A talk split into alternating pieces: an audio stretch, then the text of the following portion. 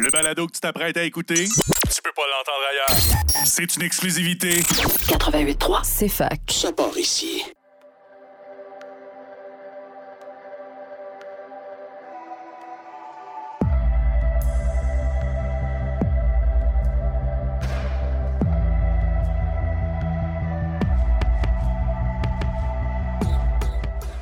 Bonjour, bienvenue pour un nouvel épisode de Estrie d'initiative. Estrée d'initiative pour un podcast souhaitant mettre en lumière les initiatives de son territoire à la rencontre des acteurs de changement au développement durable.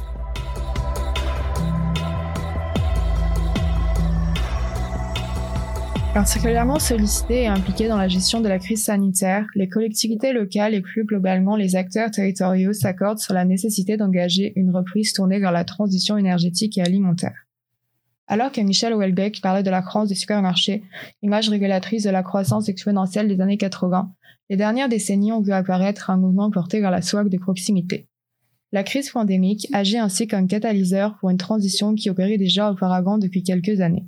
Mobilité active, densification urbaine, transport en commun, agriculture urbaine, l'ensemble de ces termes apparaissent comme une priorité pour les groupes d'experts du GIEC. Donc aujourd'hui, en compagnie de moi-même, Harold Thibault au micro et euh, d'Estelle Labotte, euh, ma collègue de toujours, nous euh, sommes aujourd'hui avec les fermes Loufa, entreprise en agriculture urbaine située dans Saint-Laurent à Montréal. C'est Loïc que nous allons ren- rencontrer aujourd'hui. Donc, Loïc, est-ce que tu veux te présenter? Que- quel est ton rôle chez Loufa? Qu'est-ce que tu fais là-bas? Oui, absolument. Ben, mon nom, c'est Loïc Philibert Ayotte. Je suis le responsable des relations publiques aux fermes Loufa. OK, super. Puis, euh, qu'est-ce qui t'a euh, amené à travailler chez Loufa? Qu'est-ce qui t'intéressait dans cette euh, compagnie-là? Ben, en fait, c'est que moi, je suis un, un passionné de bonne bouffe et de produits locaux à la base. Puis aussi, euh, la, la mission environnementale de l'entreprise me, me tient vraiment à cœur. Le développement de l'agriculture urbaine, justement, c'est quelque chose qui me parlait énormément. Donc, quand j'ai eu l'opportunité euh, d'aller travailler pour eux, euh, j'ai- j'ai vraiment sauté dessus. là.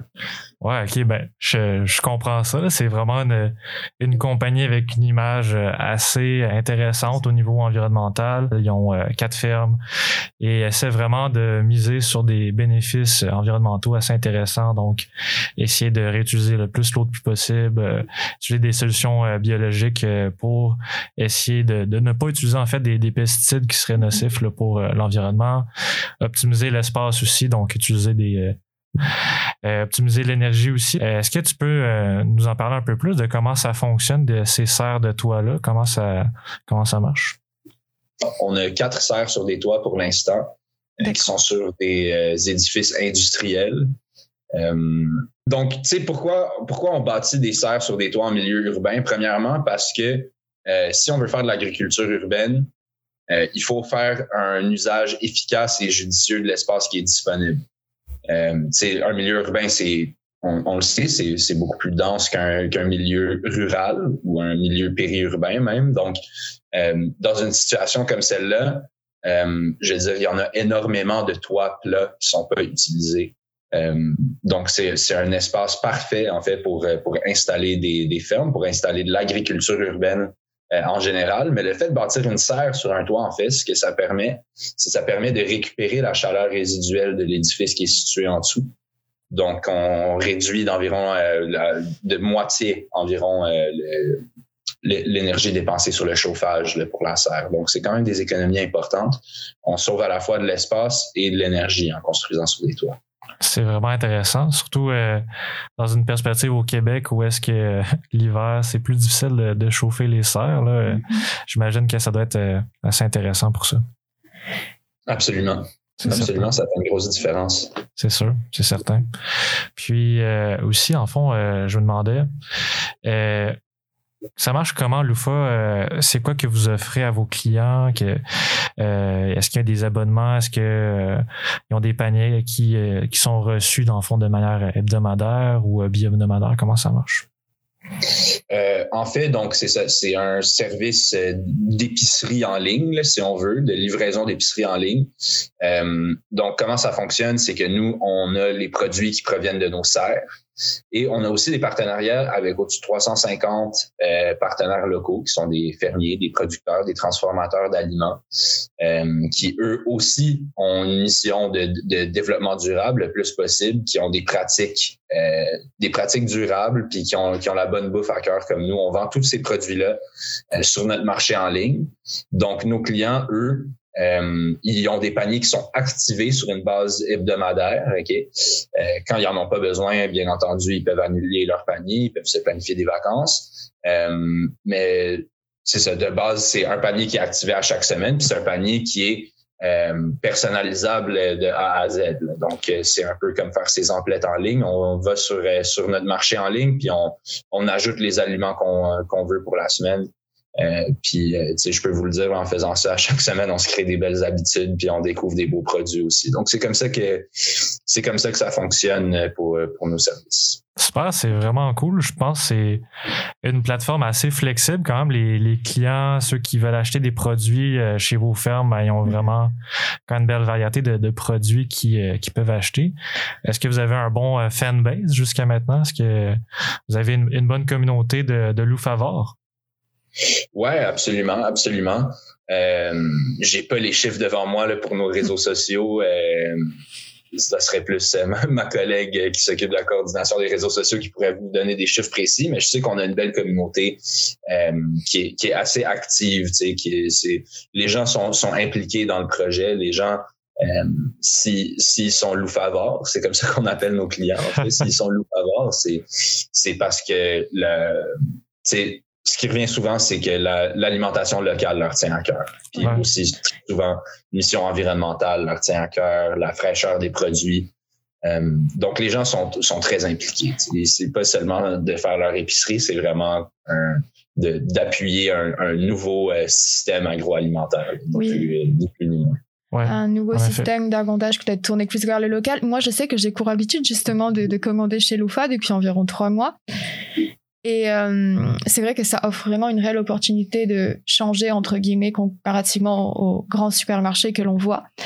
Et euh, est-ce que vous avez, je me demandais, euh, parce qu'on utilise souvent le terme local, une définition du local en termes de kilométrage ou je ne sais pas, est-ce que vous recouvrez différentes choses à travers le local quand, vous, quand on appelle, je veux dire, une nourriture locale ou... Donc, ce qu'on fait, c'est que définitivement, on essaye de, de réduire la, la, la, distance le plus possible. Donc, mm-hmm. par exemple, à Montréal, autant il n'y a pas nécessairement énormément de fermiers. Hein? Oui, bien évidemment. ouais. Ouais. Il y a beaucoup de transformateurs d'aliments. Donc, par exemple, des pains, euh, des, des, des, boissons, des trucs comme ça qu'on vend, des, des, bières de microbrasserie. Il y en a beaucoup qui viennent de Montréal. On a énormément de partenaires qui viennent de Montréal parce que on a cette production-là à Montréal. Donc, nous, ce qu'on fait, c'est qu'on va aller chercher ce que, ce que nos clients veulent sur le marché. Puis, on se dit, c'est où qu'on peut aller le chercher le plus proche et avec le producteur le plus responsable possible. Donc, ensuite, c'est sûr que si on veut aller chercher euh, des patates, des radis, euh, etc. C'est des légumes racines que nous, on peut pas produire sur des toits. Ben après ça, on va, on va sortir un peu de Montréal. Puis on... Donc, notre définition de local, c'est, c'est pas nécessairement kilométrage, c'est il est où le producteur qui produit, qui produit tel aliment qui est le plus près de Montréal, tout en étant le plus responsable possible. Donc, je vais vous donner un exemple. Tu sais, la grande majorité de nos producteurs sont au Québec, mais il y a certains trucs qu'on peut pas retrouver au Québec. Par exemple, on a des huîtres Malbec qui sont euh, pêchées à l'île du Prince-Édouard. Mais d'un autre côté aussi, euh, pendant, un, pendant un bout, on n'offrait pas tu sais, de, de, de, de citron, de bananes, d'avocats et tout, des trucs que les gens achètent régulièrement parce que ben c'est pas produit au Québec, c'est pas produit au Canada. Mais éventuellement, tu sais, on le sait que les gens qui achètent chez nous, ils vont aller à l'épicerie et en acheter. Et ça va être des probablement des produits qui n'ont pas été cultivés de manière durable. Donc, qu'est-ce qu'on s'est dit? On s'est dit, on va trouver le producteur le plus près géographiquement qui est aussi responsable? Donc, on a aussi des partenaires en Floride pour ça, qui produisent des bananes, des avocats, euh, toutes sortes de fruits tropicaux, euh, des agrumes aussi. Donc, cette définition-là, elle est un peu flexible. On essaie sais, c'est pas parfait. Là. Optimalement, on produirait tout euh, à côté de notre centre de distribution pour réduire le plus possible le transport.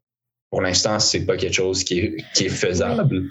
Euh, puis aussi, on veut appuyer euh, des producteurs responsables aussi. On veut, si on veut créer un, un, un système d'alimentation locale dynamique, on peut pas être seul là-dedans. On n'est pas la seule solution. On veut travailler avec les gens aussi. Oui, tout à fait, c'est vrai. Puis je, trouve ça cool, euh, votre vision de dire, ben, on fait ce qu'on peut, on essaie d'avoir le plus de, de, local possible, parce que c'est vraiment une grosse euh, problématique euh, qui, en fait, là, s'est développée dans, dans le dernier siècle, disons, l'agriculture extensive, là, qui fait en sorte qu'on on importe beaucoup de toutes sortes de légumes, de, de fruits de, qui viennent de très loin. Puis ça, ça émet beaucoup de GES. En fait, l'agriculture en tant que telle, c'est le quatrième émetteur de, de GES euh, sur la planète en ce moment. Puis je pense que c'est vraiment une bonne partie de, l'enjeu de la, crise climatique, c'est de vraiment essayer d'importer le plus local, puis vous, vous le faites, donc c'est vraiment intéressant.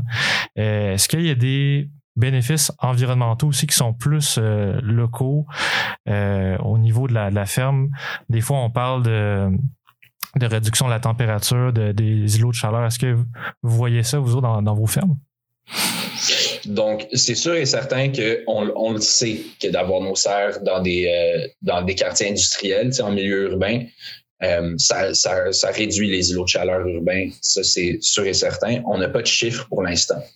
Euh, justement, l'année 2021, c'est un peu une année où on va se pencher davantage là-dessus. Mais ça, on, le sait, c'est clair que ça fait une différence, particulièrement dans des quartiers industriels c'est là qu'ils sont situés nos serres pour l'instant. Euh, il y a très peu de végétation, euh, beaucoup, beaucoup de surface minéralisée. Donc, on, on voit, euh, on, voit des, des, îlots de chaleur qui sont assez importants. Donc, c'est sûr que d'implanter une serre, ça fait une différence ça en fait partie, définitivement. Ça, a un côté esthétique aussi de, de voir des, des serres des, des euh, qui sont implantées sur les toits des, des centres d'achat. C'est déjà un peu plus beau hein, que, que, le béton mm-hmm. qu'on voit partout. Absolument. Moi, j'encouragerais les gens à regarder vers le haut, des fois, parce que c'est subtil.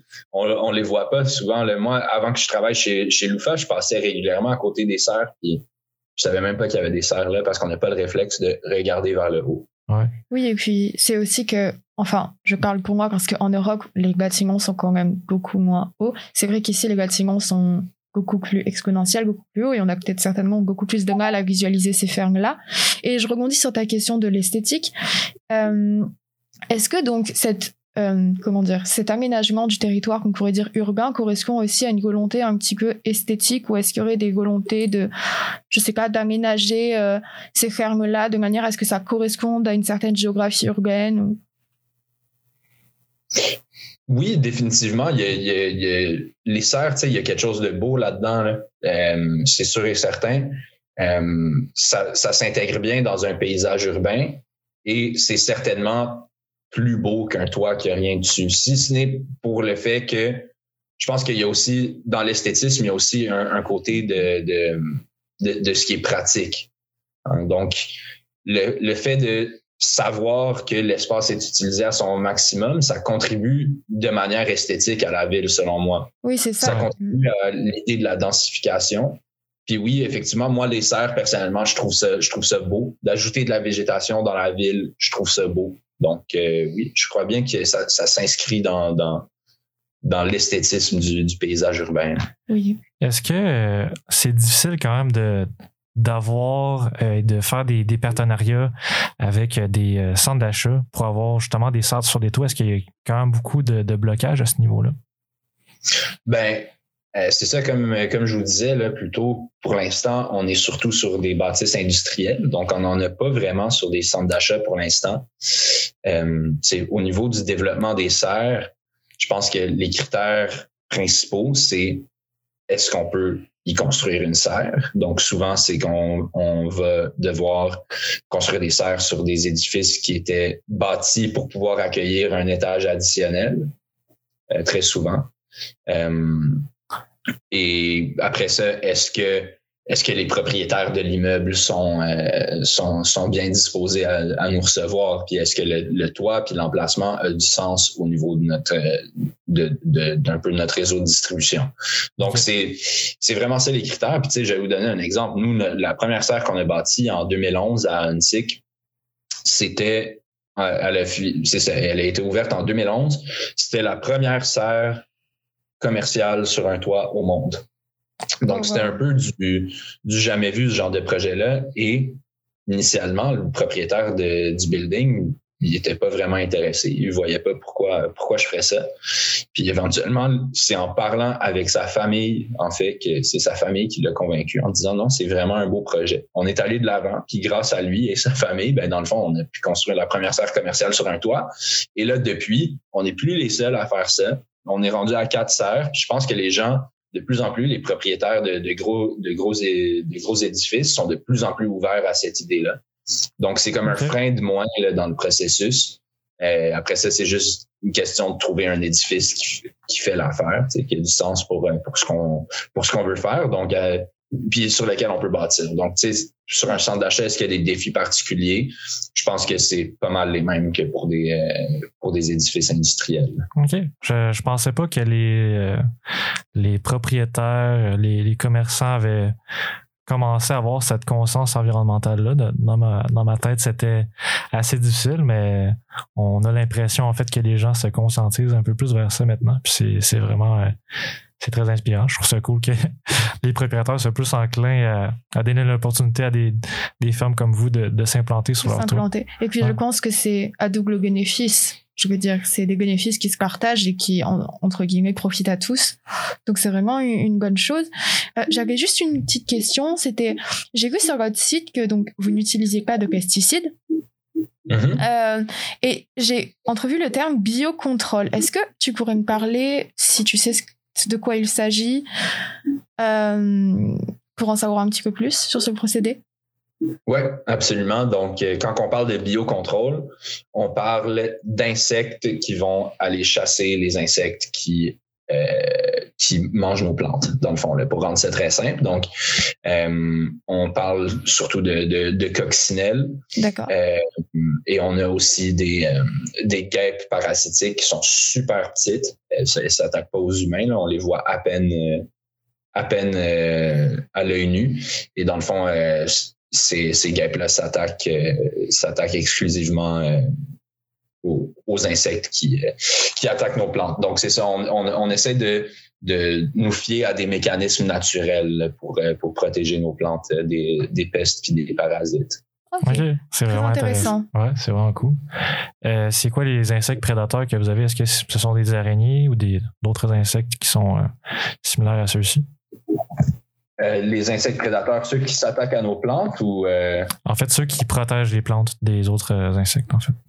C'est ça. Donc, naturellement, il va y avoir des, des araignées dans les serres. J'en vois régulièrement quand j'y vais. Naturellement, ils s'installent là parce que forcément, il y a plein de, il y a plein de, de, de petites mouches, plein d'autres insectes. Euh, mais nous, consciemment, là, ce qu'on implante dans nos serres, c'est vraiment les coccinelles et les, euh, les guêpes parasitiques. Euh, puisque la plus l'espèce, dans le fond, qui s'attaque le plus souvent à nos plantes, c'est les, les pucerons.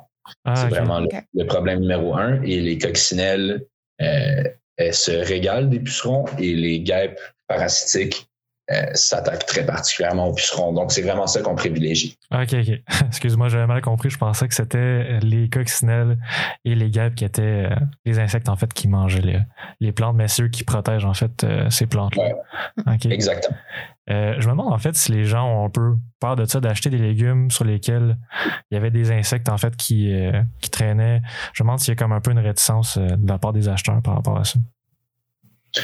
Ben, je pense que la, je pense, je pense pas en fait. Je pense qu'il y, a beaucoup de gens que s'ils sont clients chez nous, c'est parce que ils veulent manger des trucs bio ou des trucs qui sont comme des trucs bio, qui ont des, qui ont des, des, procédés similaires. Donc, ces gens-là, ils, de plus en plus, de moins en moins de gens en veulent des pesticides sur leurs aliments. Je pense que c'est un peu rendu dans la, dans la conscience collective. Euh, puis je pense que forcément, on n'y pense pas nécessairement, là, mais oui, forcément, s'il n'y a pas de, de, de, pesticides synthétiques, ça se peut qu'il y, ait, des insectes sur les, euh, sur, les produits. Euh, cela étant dit, euh, quand, quand vous l'achetez, il risque pas nécessairement d'avoir d'insectes. C'est sûr que nous, on conseille toujours de, de, laver les produits une fois qu'ils arrivent parce que justement, on utilise des procédés naturels. Puis même que euh, nous, on fait de l'hydroponie, on, on utilise des, des, substrats. Et très souvent, on achète un produit, puis il vient encore enraciner dans le substrat. Comme ça, il se conserve mieux, puis il peut même être replanté. Là. Donc, c'est vraiment, c'est certain qu'il faut laver les, les, aliments, mais je pense pas que ça dérange tant les gens. Puis même, il y a quand même des insectes qui partent à la chasse euh, de ceux qui, qui mangeraient nos plantes. Donc, c'est ça. Bien évidemment. Ouais. Ça m'est jamais arrivé, en fait, moi, d'acheter un produit, un légume, puis qu'il y a une coccinelle ou euh, une guêpe dessus, là, particulièrement. Donc, euh, je pense pas que c'est le genre de choses qui, qui arrivent particulièrement. Puis, tant mieux si les gens sont, sont plus s'intéresser à des produits qui sont produits de manière euh, biologique. Euh, vous aviez parlé aussi d'hydroponie, donc vous, vous essayez vraiment d'optimiser l'utilisation de, de l'eau dans, dans, vos serres, si je comprends bien? Oui, absolument. Euh, en fait, c'est un procédé qui est, qui est, qui est, qui est efficace pour le, pour le genre de culture qu'on fait puis le genre de produits qu'on récolte. Ça fonctionne comment, plus, plus généralement, l'hydroponie? Donc, dans le fond, comment ça fonctionne, c'est que euh, il, y a, différentes techniques d'hydroponie, mais à la place de planter dans la terre, on va planter dans un substrat et on va faire circuler de l'eau euh, sur les racines. Donc, euh, il, y a, y a une technique, pardonnez-moi, je, connais seulement le nom en anglais, c'est le Nutrient Film Technique, où les racines vont être dans des espèces de trous euh, puis c'est des rails, puis l'eau circule euh, à X intervalle de temps. Euh, c'est de l'eau qui est enrichie avec tous les tous les minéraux dont la plante aurait besoin. Donc il n'y a pas de fertilisant non plus. puis c'est pas planté dans la terre non plus, donc il n'y a pas de ruissellement d'eau. l'eau est, est, recirculée, l'eau qu'on utilise est recirculée au complet dans notre système. Et on a une autre technique que c'est euh, la technique d'injection directe. Dans le fond, c'est, c'est plus qu'on a une espèce de petite pipette qui est plantée dans le substrat, puis l'eau est injectée près de la racine, puis euh, on utilise euh, de la fibre de coconut, qui est un qui est un produit dérivé de la production de coconut, qui va souvent juste à l'enfouissement. Donc nous, ben, on récupère ça pour faire notre substrat euh, puis c'est un produit en fait qui est extrêmement efficace dans, à faire circuler l'eau de manière efficace. Puis on utilise ça pour l'injection directe. Donc ça nous permet de faire une recirculation euh, totale des eaux qu'on utilise. Puis le substrat, c'est ça qui retient la plante puis qui la, la garde dans les airs en fait. Ouais, exactement. Ah, c'est vraiment cool. Puis l'eau passe vraiment d'une plante ou d'un d'un légume à l'autre, puis permet d'être utilisée à son maximum, si je comprends bien. Oui, exactement. Dans le nutrient film technique, c'est vraiment ça. C'est que toutes les plantes, c'est comme la même eau qui passe. Pour l'injection directe, c'est injecté à chaque plante, puis c'est récupéré dans un rail en dessous. Ça recircule euh, dans notre système. C'est vraiment fantastique. Puis je trouve ça cool que vous ayez cette vision-là, en fait, d'utiliser le, plus possible les, ressources. Je trouve que ça se lie aussi aux, euh, matières organiques. Est-ce que vous essayez d'utiliser des matières organiques qui autrement seraient jetées à, l'enfouissement pour euh, alimenter vos serres un peu? Donc oui, c'est surtout que les produits dérivés, euh, dans le fond, les ce que ce que nous on jette, on essaye d'en composter le plus possible. Donc tu sais, euh, je vais vous donner un exemple. Nos plants avant, ils étaient attachés avec des espèces de, de des, espèces d'anneaux en plastique. Mm-hmm. Ça, ça faisait en sorte que pour composter, il fallait qu'on aille prendre le temps de couper chaque anneau. Ben, ce qu'on a trouvé, c'est qu'on a trouvé un fournisseur qui faisait des anneaux qui étaient compostables. Maintenant, on s'évite ce travail-là, puis on peut très facilement composter toutes les plantes quand on fait des, rotations de culture.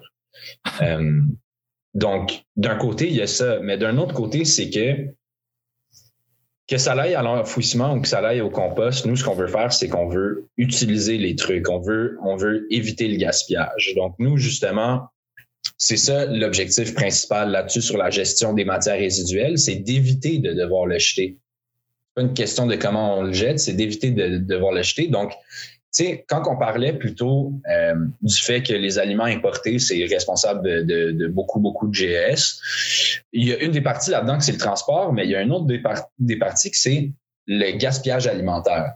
Euh, mm-hmm. Justement, j'ai lu une étude récemment euh, qui dit que les produits au Canada, en fait, c'est environ 80% des produits au Canada. C'est une étude qui date de 2019. 80 des 80 du gaspillage alimentaire au Canada se passe avant que les aliments arrivent aux consommateurs. Ah ouais, ok. Ouais. Donc, ça se déroule comment? Pourquoi c'est euh, pourquoi c'est gaspillé? Qu'est-ce qui se passe pour que ça, ça soit jeté? Donc, dans le fond, on parle du, du transport, on parle des pertes dans la production euh, dans les champs, dans la mm-hmm. production massive où on fait pas nécessairement attention, euh, transport euh, de longue durée, que ça soit de, le, stockage des aliments, comment ils sont entreposés. il y a énormément de pertes. donc, si, si on pense justement au fait que dans la production agricole, quand on parlait des GES, justement, dans la production agricole, une bonne partie des GS, ben, ça provient de la production elle-même. Ben, si on gaspille ce qui a été produit, c'est littéralement, on vient de gaspiller des GES. donc, ces, émissions de gaz à effet de serre-là sont importantes en raison du transport que nous, on va réduire, mais aussi en raison du gaspillage alimentaire que nous, on réduit également avec un réseau local, mais aussi avec comment on fonctionne avec nos propres produits. Donc, par hmm. exemple, vous commandez euh, une tomate sur notre marché, euh, puis elle arrive un mercredi, ben le mardi en journée, elle va être cueillie sur le plan. Donc, elle n'a jamais vu l'intérieur d'un frigo. Elle va être elle va être parfaitement mûre, elle va avoir eu euh, tous les nutriments puis les sucres dont elle a besoin. et ben, elle a été cueillie hier, elle arrive super fraîche. Et ça fait aussi en sorte que euh, c'est franchement des bons produits. sais, Souvent, les produits importés qu'on achète à l'épicerie, les tomates en hiver, ça goûte euh, ça goûte le papier. Là, ça goûte rien c'est vrai. Ça fait une grosse différence à ce niveau-là. Et euh, là, justement, je vous disais que l'année 2021, on va se pencher un peu plus sur des chiffres au niveau de notre impact environnemental. mais je peux vous dire avec confiance qu'on réduit drastiquement le, gaspillage alimentaire. Euh, c'est un de nos plus gros impacts au niveau de la, création d'un nouveau, euh, d'un nouveau système agroalimentaire. C'est vraiment qu'il y a très peu de gaspillage. Mais je trouve ça bien. C'est j'aime votre vision de vous dire euh, de dire de réduire à la source plutôt que de d'aller trouver d'autres techniques qui vont dire bon on va gérer mieux ces, ces matières résiduelles là. Pourquoi pas utiliser des techniques ou des euh, matériaux qui vont faire en sorte que directement on va avoir à moins jeter puis ça va être beaucoup plus simple de gérer tout ça. Euh.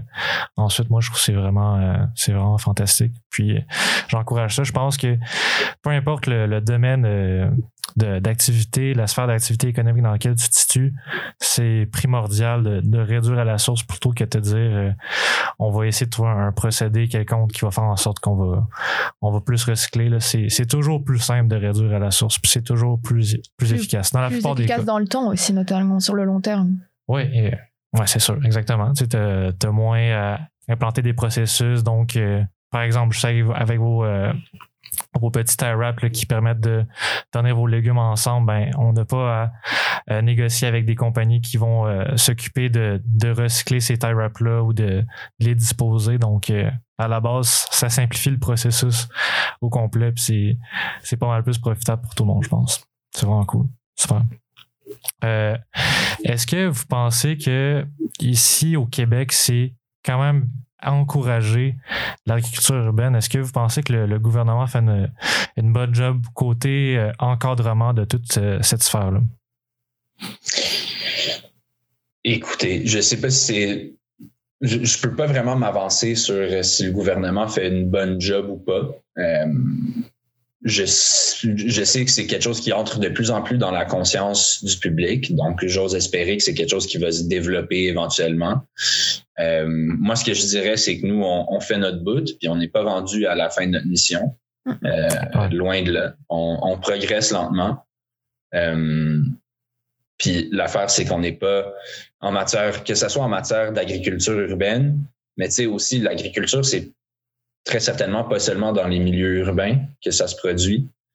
Euh, je pense que au niveau juste de la production alimentaire, je pense qu'il y a une volonté d'achat local, que ça, définitivement, le, le, gouvernement appuie les initiatives d'achat local, ce qui, est, ce qui est très bien. Ensuite, euh, c'est un peu de, de, de, voir comment ces produits locaux-là sont développés, sont, sont, sont développés, sont produits.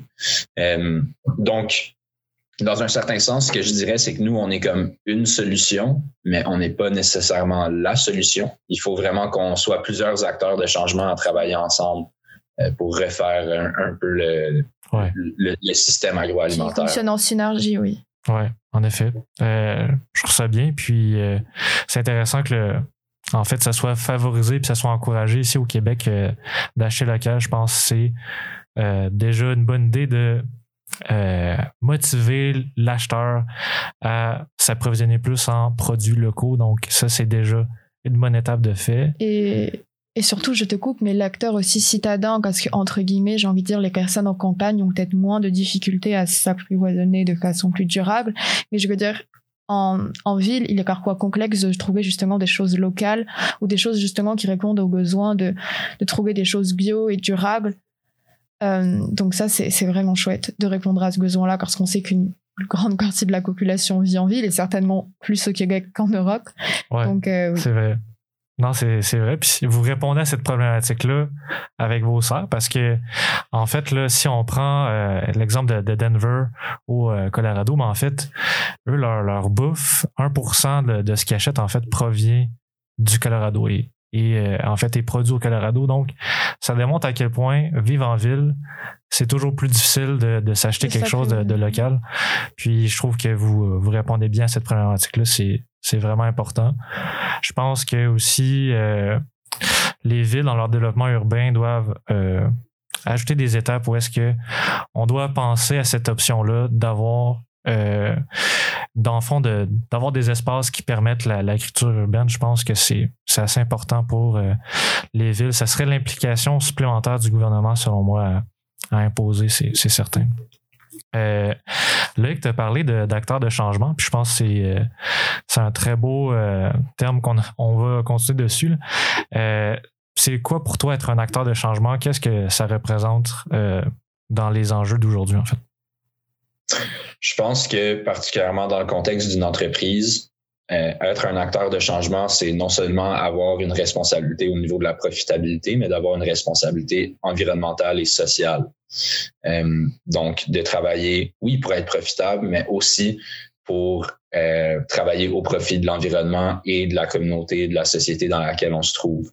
Euh, je pense que c'est ça. Je pense que c'est vraiment de mettre ces priorités-là sur un, sur un pied d'égalité au niveau d'une entreprise. Au niveau individuel, euh, d'être un acteur de changement, je pense que c'est faire ce qu'on ce qu'on peut faire raisonnablement, puis, puis s'informer, puis euh, essayer.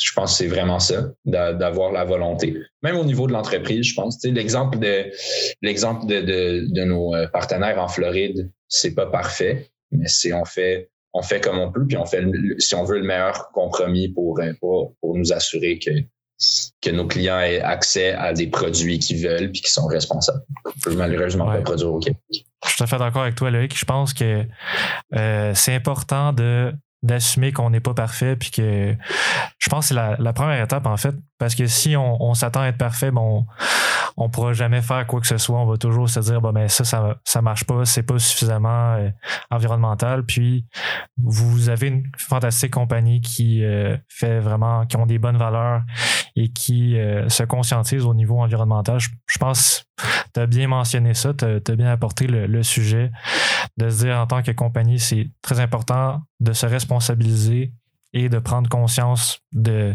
des conséquences de nos activités économiques. Je pense que c'est c'est vraiment essentiel. Euh, donc, euh, merci beaucoup, euh, Luc, pour l'entrevue aujourd'hui. Ça a été vraiment très intéressant.